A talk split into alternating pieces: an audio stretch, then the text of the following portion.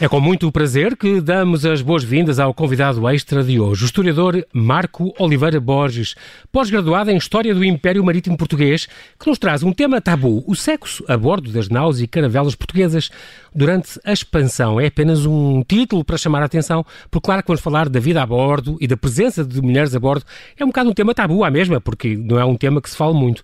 Muito boa noite e muito obrigado por teres aceitado este nosso convite. Em direto de Cascais, bem-vindo ao Observador, Marco. Boa noite, obrigado pelo convite. Uh, aceitei com todo gosto este desafio para falar das minhas investigações uhum. uh, e estou aqui uh, Muito bem. Uh, vamos a isso. Uh, com todo o teu currículo, que eu não vou. Eu sei que estás aí, neste momento ainda em processo de doutoramento, certo? Exato, exato. Muito bem, bolseiro da, da FCT. Um, e depois, depois de ter, exatamente, depois de teres feito uma, um mestrado em História Marítima, uh, de teres licenciado em, em História, fizeste esse, esse, percurso todo normal, eu não vou, uh, com este currículo todo que tu tens, uh, Marco, ainda não tens uma condecoração do Presidente, mas o próprio Presidente já te deu gomas, já não é mau. É verdade, é verdade. quando eres, porque vocês são vizinhos, mais ou menos, ali na zona de Cascais, e quando eras pequeno chegaste, a, chegaste a pedir-lhe gomas e para disfarçar, para ele não te conhecer, chegaram a mudar de roupa entre a manhã e a tarde, para ele não perceber que era aquele vizinho que andava a pedir uh, pão por Deus, no fundo. É verdade, essa é uma história engraçada. Uh, há muitos anos atrás, quando éramos crianças, eu, a minha irmã e os amigos aqui da zona, no, no tempo da manhã, logo pelas uhum. nove da manhã, costumávamos ir pedir pão por Deus e pronto, levávamos uma roupa, fazíamos uma ronda de pão por Deus pelas portas todas e depois, eh, umas horas depois, mudávamos de roupa e fazíamos uma nova ronda. E houve esse caso engraçado na casa do presidente Marcelo Rebelo de Souza, uh, na altura aparecemos lá e 9, 9 10 da manhã e ele ofereceu-nos daqueles sacos uh, de gomas da Ursel. Uhum. Uhum. Nós adorávamos. e então eles oferecíamos sempre esse, esse, tipo de gomas. Nós passámos por lá, uh, passado umas horas, com outra roupa, mas ele notou uh, e, evidentemente, achou graça àquilo. E os meus uh, vizinhos, exato. Mas, mas por nos oferecer uh, deu à mesma, deu à mesma.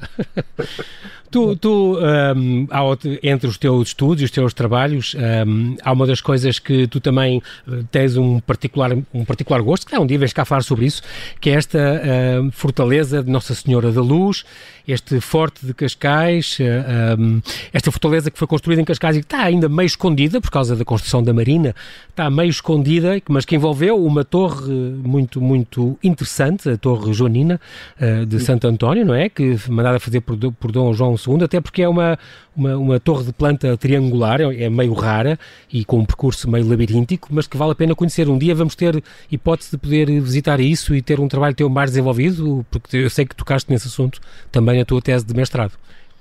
Uh, sim, sim, na, na, minha tese de mestrado tive uh, a oportunidade de abordar também a questão da fortificação na costa de Cascais durante o século XV, pelo que isso também acabou por uh, abarcar a torre que Dom João II mandou construir.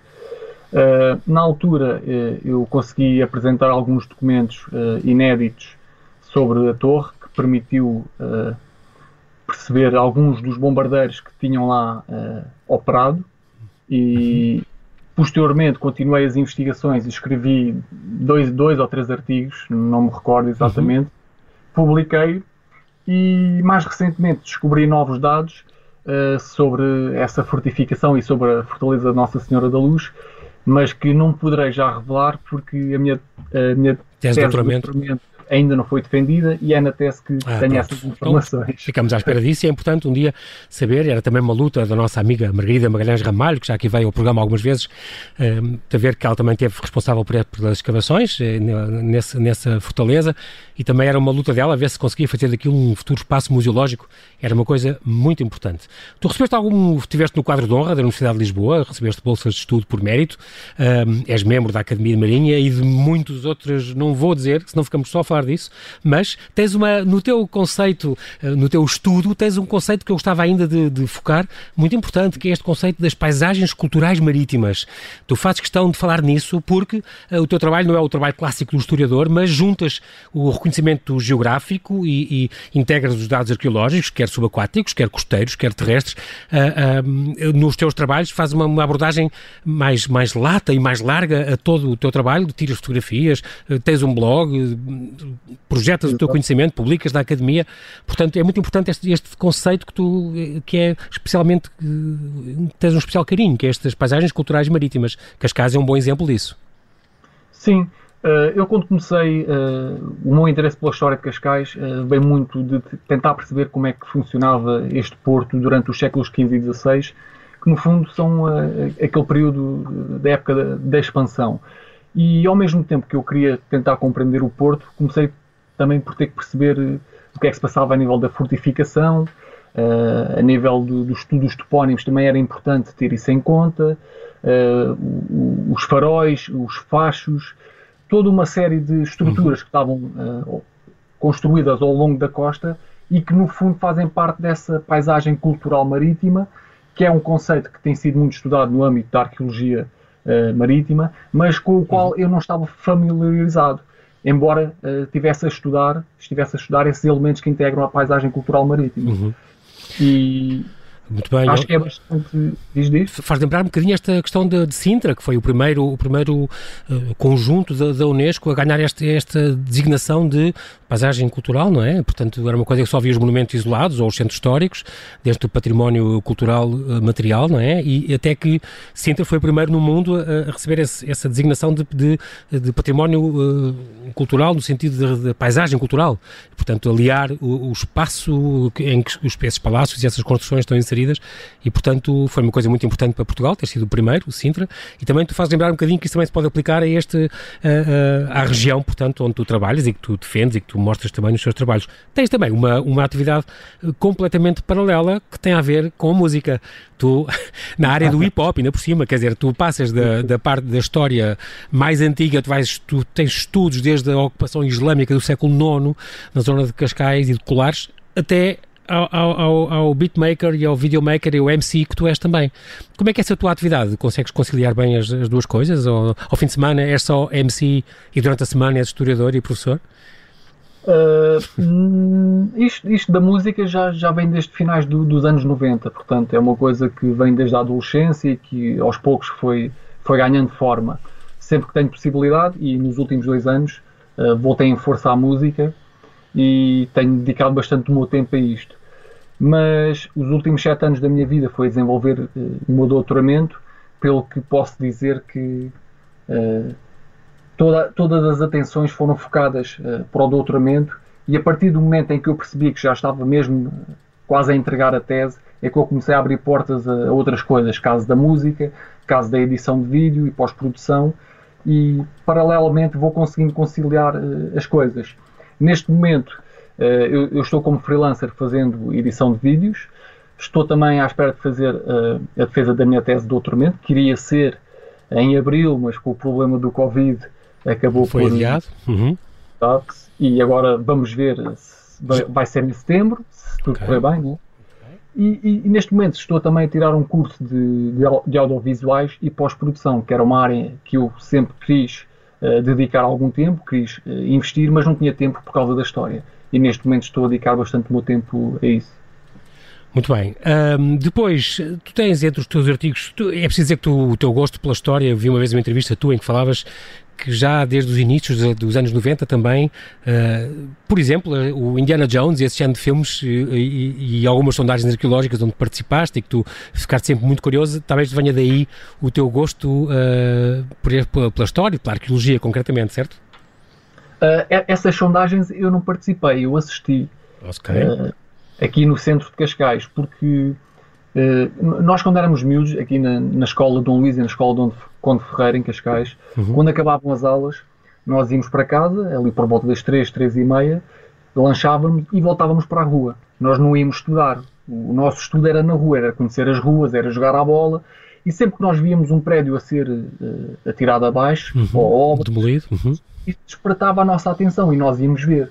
Então, às vezes, encontrávamos uh, pequenos trabalhos arqueológicos que iam sendo feitos pontualmente e depois, claro, com, com, a questão do Indiana Jones, dos filmes que íamos vendo. Sim, exatamente. Que é muito era atrativo. Uma aventura. Claro. Depois nós também tínhamos uma, uma disciplina que era o meio físico na, na primária, uhum. que misturava geografia com história e ciências naturais, se bem me recordo, e isso acabou também por despertar um, em mim um pouco este tipo de interesse pela, pela história. Uhum. Uh, também, neste momento, tens uh, em, em na altura em que vi esta tua entrevista, estavas a preparar dois artigos para revistas estrangeiras, uma francesa e uma americana, não sei se já saíram, se não. Tens também um... um já Ok. Tens também um blog onde, onde dedicado, no fundo, à história de Sintra e de Cascais, onde alertas para vários problemas e onde contas várias histórias. Portanto, és uma pessoa muito ativa uh, no teu conselho a nível de divulgação uh, da, da, sua história. É uma coisa que está no sangue também. Uh, eu acho que é, é bastante importante. nós temos a parte académica, né, em que escrevemos e publicamos numa revista com avaliação científica ou escrevemos para as atas de um colóquio uhum. e depois isso fica mais confinado ao meio académico, não há, não há uma saída para o público em geral. Então, algo muito importante é tu poderes divulgar através das redes sociais eh, as investigações que estás a fazer, os avanços, as novidades, eh, mas escrevendo de uma forma mais simples, mais acessível, eh, não perdendo o rigor científico, não perdendo as indicações eh, de rodapés ou, ou pelo menos uma bibliografia final, mas há que tornar as coisas mais acessíveis para um público mais geral. Daí que, que eu tenha fundado uh, páginas no Facebook para divulgar as investigações e tenha criado também esse blog que é, que é uma, uma ferramenta fundamental uh, nos dias que correm. Muito bem.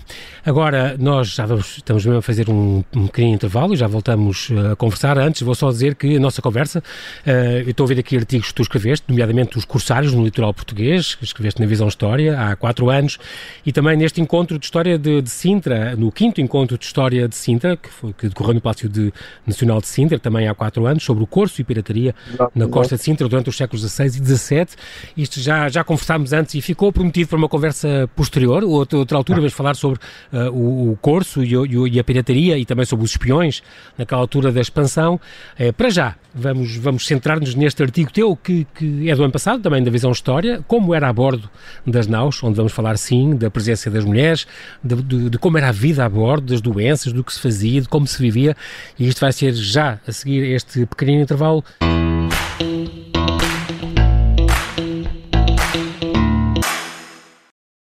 O meu nome é Sara Antunes de Oliveira, sou editora de Sociedade do Observador. Ainda no início de março comecei a guardar nota de todos os trabalhos que o Observador estava a fazer sobre o novo coronavírus. Achei que um dia podia ser útil para recordar como trabalhámos e aquilo que escrevemos sobre a grande pandemia do século. Mas confesso que acabei por desistir porque era impossível acompanhar o ritmo de uma redação que, ao longo destas semanas, tem feito centenas de artigos especiais, entrevistas, explicadores e análises. Todos eles com um objetivo: responder às dúvidas dos nossos leitores e ouvintes com toda a informação descodificada. É por isso que não paramos. Se quer juntar-se à nossa missão de serviço público, torne-se assinante do Observador.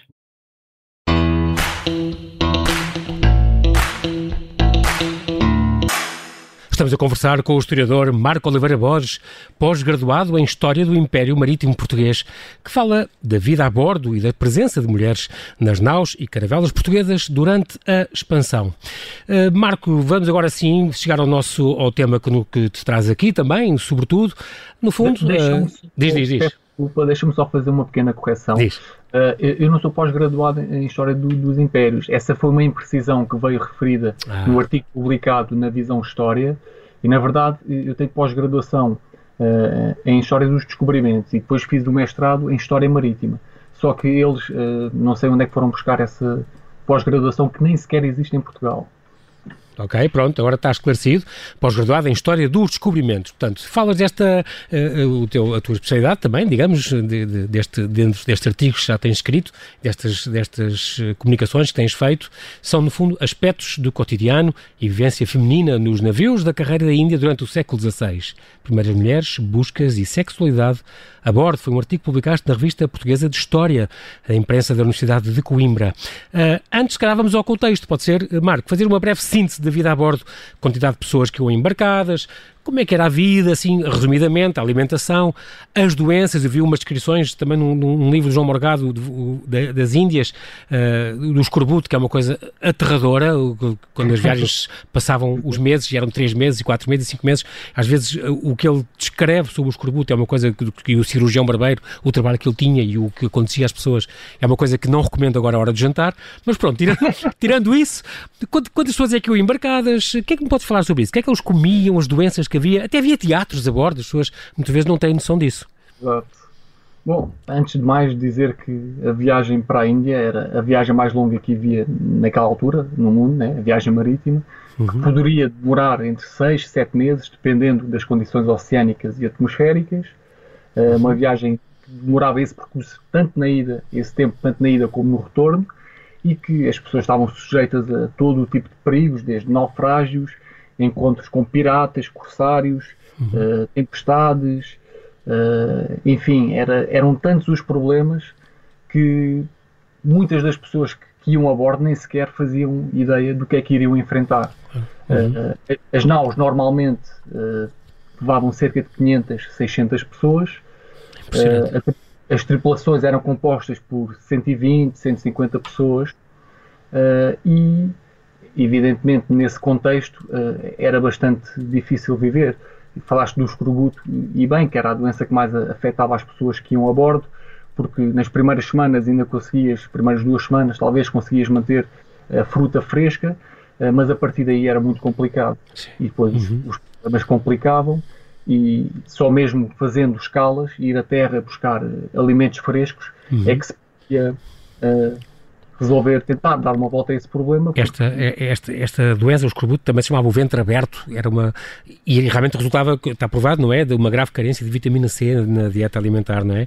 Com todos os problemas que provocava nas gengivas e nos dentes, a queda dos dentes, etc. Pronto, era uma coisa bastante complicada, como tu disseste, 500, 600 pessoas a bordo, é, é, é impressionante, é um, é um, número grande. Esta carreira, e por isso é que se chamava Carreira das Índias, Marco, era uma coisa anual, partiam sempre mais ou menos na mesma altura do ano e depois regressavam sempre mais ou menos na mesma altura? Uh, era, era a carreira da Índia. Deixa-me só fazer um pequeno diz, reparo. Diz. O, o escorbuto era conhecido pelo mal de Luanda. Okay. Uh, a carreira da Índia uh, começou em finais do século XV. temos a primeira viagem de Vasco da Gama, entre 1497 e 99, e depois temos a segunda viagem em 1500 com Pedro Alves Cabral, e aí estabelece anualmente esta viagem que de Portugal leva okay. os metais preciosos para depois se adquirir as, as especiarias asiáticas, e depois o retorno a Portugal onde Portugal tenta romper com o monopólio de Veneza, né, que uhum. dominava o comércio das especiarias, pelo Mediterrâneo passava por Portugal e levava para a Flandres e para a Inglaterra, e Portugal vai se intrometer em finais do século XV eh, nesse monopólio que era de Veneza. Uhum. É, é, curioso, tu dizes, e também na, na introdução deste, deste teu artigo, uh, uma coisa muito curiosa, um, ehm, onde dizes, vamos destacar as primeiras mulheres que embarcaram rumo ao Oriente e tal, uh, e havia mulheres de várias condições, já, já, vamos, já vamos falar sobre isso, mas um, ehm, a presença feminina, como tu dizes, nas narrativas históricas ligadas à expansão, eh, foi praticamente inexistente. Aliás, de um modo geral, como tu escreveste, durante largo tempo as mulheres foram esquecidas da história, sem ser talvez as rainhas, de resto, não, não, não, não se falava dessas. E então houve, em 94 houve aquele congresso em Lisboa, de, de, de um congresso em Lisboa que, no fundo, realçou mais o, a, a, presença feminina. era importante, porque as mulheres também tiveram uma presença que, por, por qualquer razão, foi sempre um tabu, não, não se falava, não, não, não se, quer -se as mulheres do, governadores e de colonos, eh, quer até prostitutas e, e mancebas, e com todo este género de, de, de, de presença nestas naus e nas caravelas, normalmente não se falava. Marco, quem é que foram as primeiras mulheres portuguesas, ou não portuguesas, que viajaram nesta carreira das Índias, já que é assim o, o centro da tua investigação? Uh, esse ponto que tu focaste é bastante importante, da falta de, de estudos sobre, sobre, sobre as mulheres. Uhum. Mas uh, alguns autores antigos, na década de 1940, já haviam alertado para a necessidade uh, de se incluir a mulher uh, no seio da historiografia ultramarina portuguesa, como foi o caso do Germano Correia, o Charles Boxer, uh, a Elaine Sansot, uhum. portanto, autores clássicos e que, no fundo, uh, foram dando várias indicações documentais e acabaram por ser bastante importantes para depois os, os, investigadores que vieram a seguir e falaste desse congresso internacional que houve em Lisboa, uhum. em que depois as atas vieram ao lume e foi bastante importante por exemplo, lembro de um artigo publicado pela Fina da Armada sobre a presença das mulheres nas naus da Índia. esta foi uma investigadora, a Fina da Armada, que depois acabou por fazer uma, uma tese de mestrado sobre as mulheres também. Exatamente. Da expansão. Uhum. Em 2006, salvo erro, a primeira edição. mas as primeiras mulheres que, que, que há relato que, que temos informações nas fontes até nem são mulheres portuguesas. São mulheres que a Armada de 1502, liderada por Vasco da Gama, fez escala uh, em Quiloa, na atual Tanzânia, e uhum. há aí uma referência uh, de, de, um cronista que diz que a certa altura eles estavam perante um povoado muçulmano na altura e as mulheres queriam embarcar com os portugueses, queriam se livrar do, do, do, dos, maridos. dos, muçulmanos porque as tratavam mal. Claro. Eu, eu, acho que no fundo isto acaba por ser, de certo modo, uma desculpa porque os marinheiros portugueses queriam que as mulheres embarcassem e acabaram por fazer força por, dizendo que elas queriam converter ao cristianismo. Arranjaram um pretexto, exato. Exato, para que elas pudessem ser embarcadas e fossem para a Índia. Uh, o cronista diz-nos que foram embarcadas 200, mas que depois, no fundo, uh, só 40 é que chegaram a fazer uh, essa viagem. Parece que algumas casaram com portugueses e depois outras conseguiram retornar a Portugal, vir para Portugal na, na, nas naus da Índia. Estas foram as primeiras uhum. uh, mulheres que temos informação. Portanto, isto foi durante a segunda viagem de Vasco da Gama à Índia, portanto, um, e que elas, dizia-se que elas eram, eram maltratadas pelo, pelo, pelos, pelos muçulmanos, optavam por fugir, embarcar nas naus. Mais de 200 mulheres, como tu falaste, aqui dizia que foram escondidas cuidadosamente, quer dizer, chegaram a estar a bordo? Sim, sim, sim, sim, exato. É impressionante como é que se escondem 200 mulheres a, a bordo de um navio que já deve levar 500 ou, ou pessoas à volta disso a, e a armada, em eu acho que a armada, não me recordo exatamente, mas acho que a armada. Ah, espalhadas em vários navios, está bem, ok. É, cerca de 18, 20 navios, era, era uma, uma, uma grande armada. Muito bem. Mas, mas depois também, também temos de ter em conta que os cronistas muitas vezes exageram no, nos relatos. Claro, claro.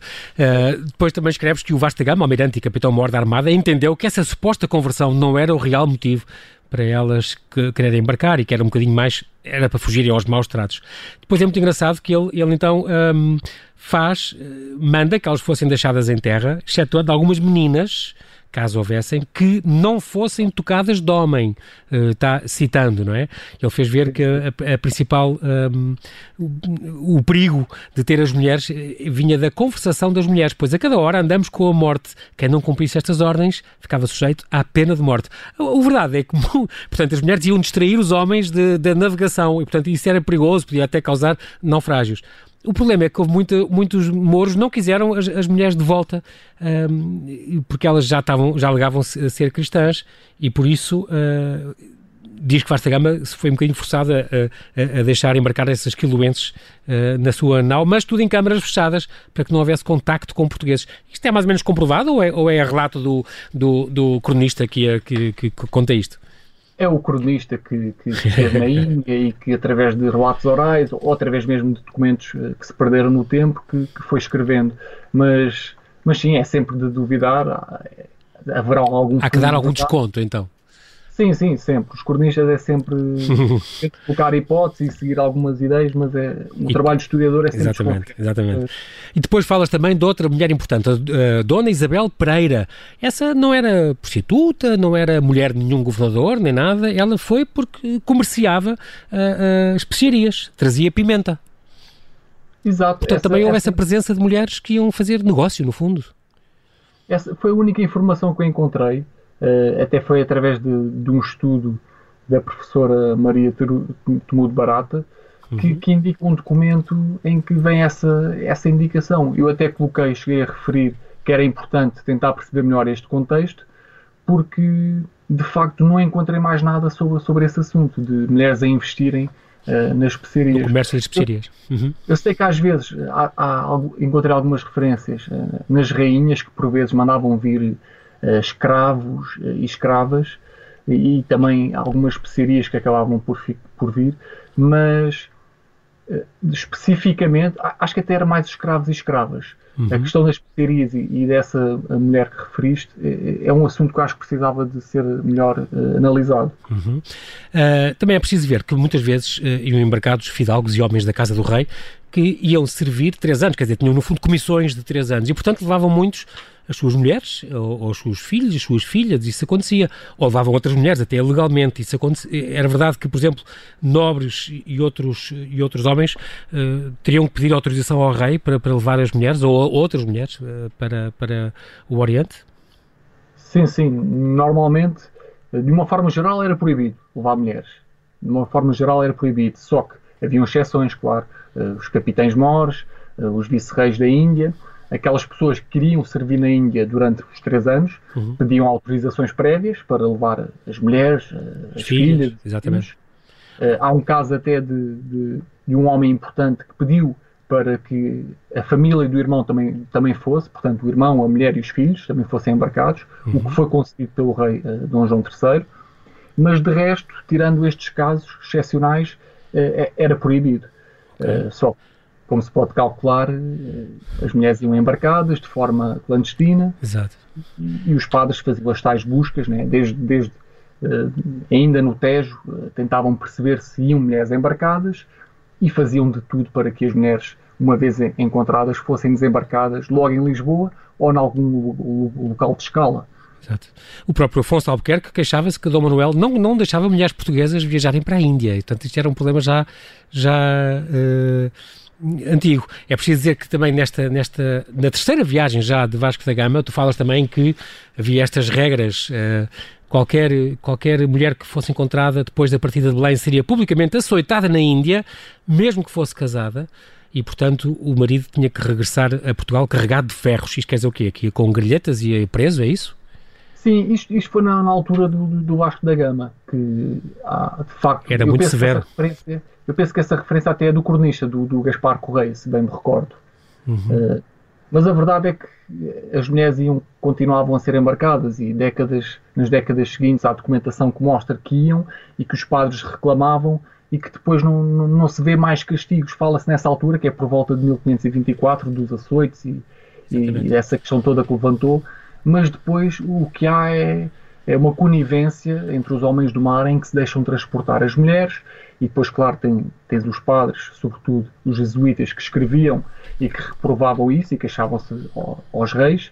Uh, mas a questão de fundo é que a grande preocupação era, sobretudo, as mulheres que, que não eram casadas, as mulheres que viajavam e que, uh, sendo solteiras, acabavam por estar relacionadas com a prostituição, com a destruição dos bons costumes e por vezes acabavam por casar com homens na Índia que já eram casados e isto era um problema para a Igreja. Uh, agora, é preciso ter em conta que por vezes a historiografia dá muito ênfase a esta questão da prostituição, mas muitas das mulheres que viajaram não eram prostitutas, mas sim mancebas. Portanto, podiam ser namoradas de homens, viajavam com esses uhum. homens, ou pela proteção desses homens, mas uh, só tinham relações com esses homens, não eram prostitutas. Sim, Portanto, eu... acho. Este é um aspecto muito importante a, a ter uhum. em conta. Há, há, também um pormenor muito curioso. Algumas mulheres embarcavam vestidas de homens, esperando que não fossem notadas entre os passageiros. Mas o disfarce poderia ser de pouca dor e a sua detecção conduzir a que fossem desembarcadas em algum porto. Portanto, também há, há relatos disto? Sim, sim. Há um, há um outro caso em que mulheres foram detectadas uh, vestidas de homem. É uh, incrível. Valia tudo naquela altura. Claro. Né? E depois havia, até houve romances e casamentos em, em pleno mar. Houve, houve, por exemplo, em 45, um caso, um, eh, um romance na nau burgalesa. Em 62 houve dois casamentos, um que foi consentido e o outro que não, porque havia suspeitas de cunhadio. Conta-me lá. Pois, nessa altura, eles, eles parece que o que dá a entender da leitura das fontes é que, que eram cunhados, em que havia ali uma relação familiar próxima. E, e depois já não podiam desmentir que não eram, que, que não havia uma relação. Então, pois. essa questão é que levantou uh, esse barulho. Não era incesto, claro, e portanto, é. e por isso houve esta, houve esta confusão. Um, além de todos esses, esses, casos que tu falas também, uh, e também fazes questão de dizer no teu artigo que nem todas as mulheres suspeitosas como ali diz, eram prostitutas, portanto é importante ver isso. Também contas aquele caso muito curioso de, daquelas, digamos, as, as raparigas que iam, não sei se filhas do, do, comandante ou alguma coisa, que iam, iam sempre numa zona, imagina, da popa, com uma varanda, imagino, uma, qualquer coisa assim, protegidas, e que um, e que um marinheiro que se atirou à água para, para poder apreciá-las e para poder vê-las e que não correu bem. Pois, pois. Uh, eu, esse caso era, eu penso que seria uma referência às órfãs, que eram eram raparigas que eram levadas de Lisboa e provinham dos orfanatos de Lisboa e do uhum. Porto e que eram levadas para a Índia uh, por ordem da coroa para depois casarem na Índia com portugueses. E há um caso que ocorreu em, penso que é em 1562, não me recordo, quando se estava em Moçambique, é, em que um mancebo atirou-se ao mar porque havia a suspeita de que mulheres iam a bordo. E esse mancebo tentou nadar para a polpa da nau para ver se era verdade e um tubarão acabou por atacar o, o mancebo, comeu-lhe, não sei se foi a perna ou o braço, uma coisa assim. A descrição diz levou-lhe uma coxa da perna, que não deixou mais do que o osso e um pedaço de um braço. Caramba!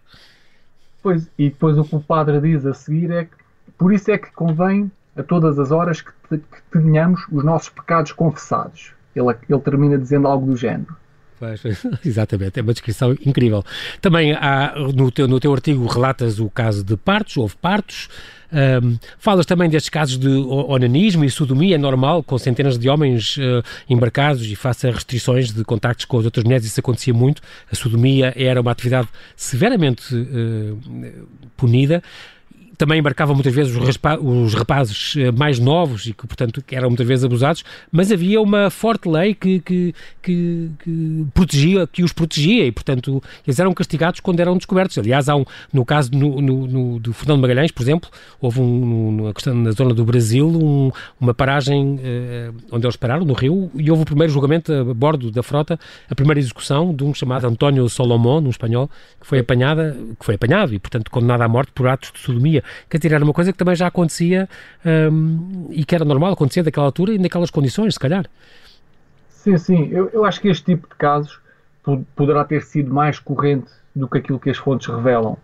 Porque as fontes, a, informação é sempre incompleta. Claro. E, mas pelo que se passava, pelos testemunhos e as descrições dos padres, nós, claro, podemos colocar a hipótese de que a coisa era muito mais complexa do que aquilo que as fontes revelam. Porque há esse caso Uh, há outro também de, de, um castelhano em 1548 que é embarcado numa nau da Índia e que foi denunciado uh, por ter uh, tido relações sexuais com, com, dois criados de um fidalgo e, e na altura isso foi, foi, visto como uma coisa abominável perante Deus. E para se cumprir a lei e a ordem régia o capitão do navio acabou por ordenar com o consenso dos fidalgos e dos cavaleiros para além dos padres uh, e de outras pessoas da nau, que uhum. o, o castelhano fosse condenado uh, à morte foi, foi, foi enforcado e, e é, é, incrível porque nestas descrições que, que, que vêm nestas crónicas fala-se mesmo disso, que os, que os, os, capi, os capitães e os comandantes uh, faziam cumprir à séria as leis porque eles diziam que se, era, se eu não aceitar, não aceitar estas mulheres e se não as puser em terra, não sei o quê, os homens depois acham que podem fazer tudo. E as mulheres eram vistas como gastavam mantimentos, uh, uh, introduziam distração, as rondas não corriam bem, os homens adormeciam num serviço, tinham ficado acordados até às tantas, por estar com elas, podiam causar causar incêndios, como aconteceu, e há relatos, até e podiam levar ao naufrágio, por isso era um, uma, uma, praga que, que, tinha que se exterminar muitas vezes quando eram apanhadas nos barcos. É um, é um estudo impressionante e realmente é muito, muito pouco uh, falado e estudado dessa presença das mulheres, uh, em várias circunstâncias que já falámos, uh, no, nos, nos navios. Marco, infelizmente é mesmo assim na rádio, nós não temos tempo para mais, quero-te agradecer a tua disponibilidade para estar connosco em direto no Observador, com tantas histórias curiosas sobre este tema que nunca vemos falado realmente, da presença das mulheres a bordo bordo e da vida a bordo em geral. Fica prometida a tua volta para falar dos espiões e dos corsários. Com espero certeza. que continues seguro com os teus em casa. Muito obrigado pela oportunidade e até breve. Então. Até breve. Muito obrigado.